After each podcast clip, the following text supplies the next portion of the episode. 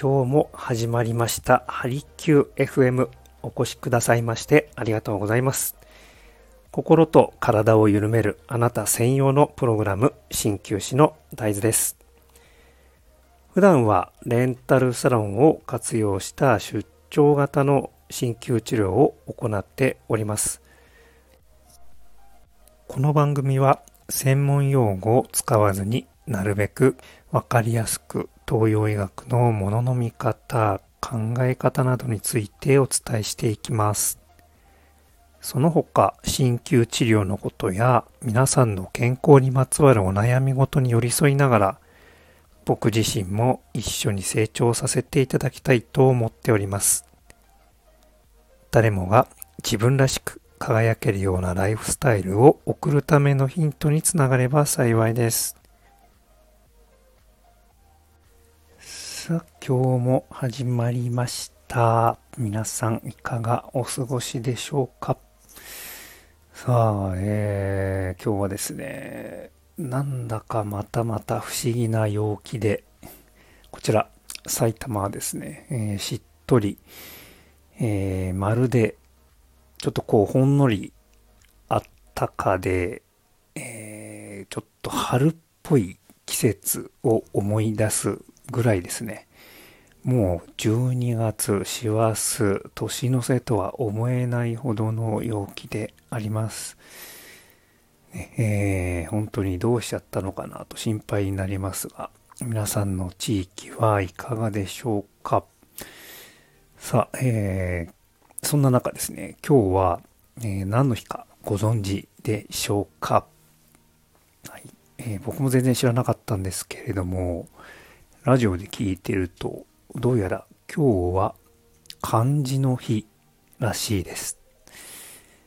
さあ、漢字についてね、えーまあ、僕はあの、まあ、こういう職業柄ね、えー、もう、そもそもが中国で起こった医学をベースにした鍼灸治療を行っているんですけれども、もう本当にですね、毎日、日々、漢字まみれ、漢字だらけで、漢字に囲まれております。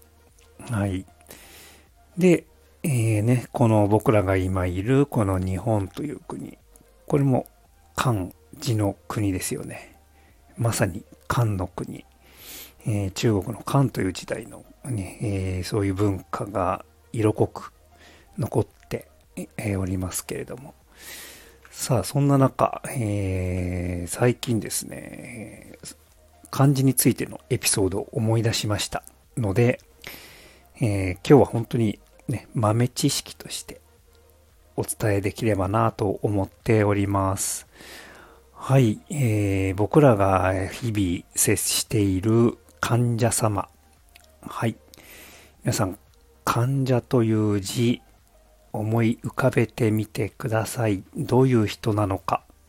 はい。で、この患者の漢っていう字ですよね。はい。えー、訓読み、日本語で言うと、日本語で読むと、えー、患うとか、ね。そういう意味ですよね。はい。さあ、えー、で、今日お話ししたいのが、この、漢っていう、患うというえー、字についてなんですが、これ、ね、えー、もう見ての通り、下に心っていうね、漢字があって、で、上半分、どんな風になってるか。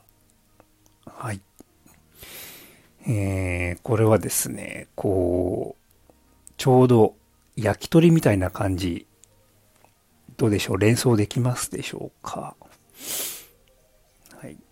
こう、二つの四角を垂直にまっすぐ貫いている一本の棒があります。はい、これはもう、どうでしょうか。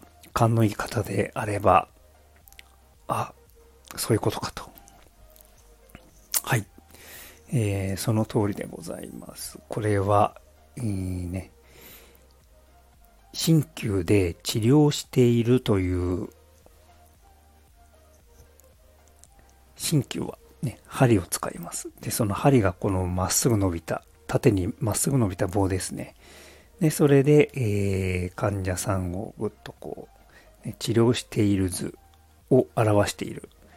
というふうに、えー、ちょうど僕が学生だった頃、先生に聞いたお話を思い出したよというお話を、え、っと、この前の、ちょっと前に、その新旧のね、えー、同じ学校だった、えー、同級生とちょうどお話ししていたのを思い出しました。はい、ですので、えー、実際に、ね、正式なものなのかはよくわからないですけれども、まあ、知る人ぞ知る、この漢字の成り立ちなのかもしれません。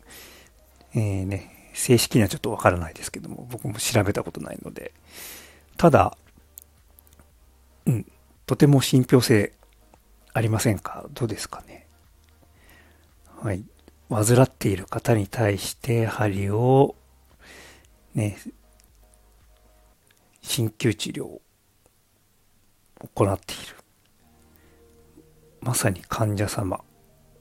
えー、それだけ昔はこの鍼灸治療というのがもうメインでなされていたという、ね、感じになってしまうぐらいメインの医療だったということが多分伺い知れるのかなと思います。はい。えー、ね、何か皆さんもお気づきの点身の回りにおそらくですね、こういう漢字とか、新旧にまつわる身近なもの、日本は本当にもう明治の、明治に入る前までは、やっぱりこの鍼灸治療すごく民間でも広く愛されていたというのがですね、えー、よくわかるようなものがいっぱい僕の身の回りにも、皆さんの身の回りにも、いっぱい多分転がっていると思いますので、まあそういうことも含めて、今後また配信していけたらいいなと思っております。はい。えー、ね、番組に対して何か、えー、ね、ご感想や、あとはまあご質問やその他ご相談などございましたらお気軽にご連絡をいただければと思います。はい、それでは、えー、今日という一日を味わっていきましょう。お越しくださいましてありがとうございました。鍼灸師の大豆でした。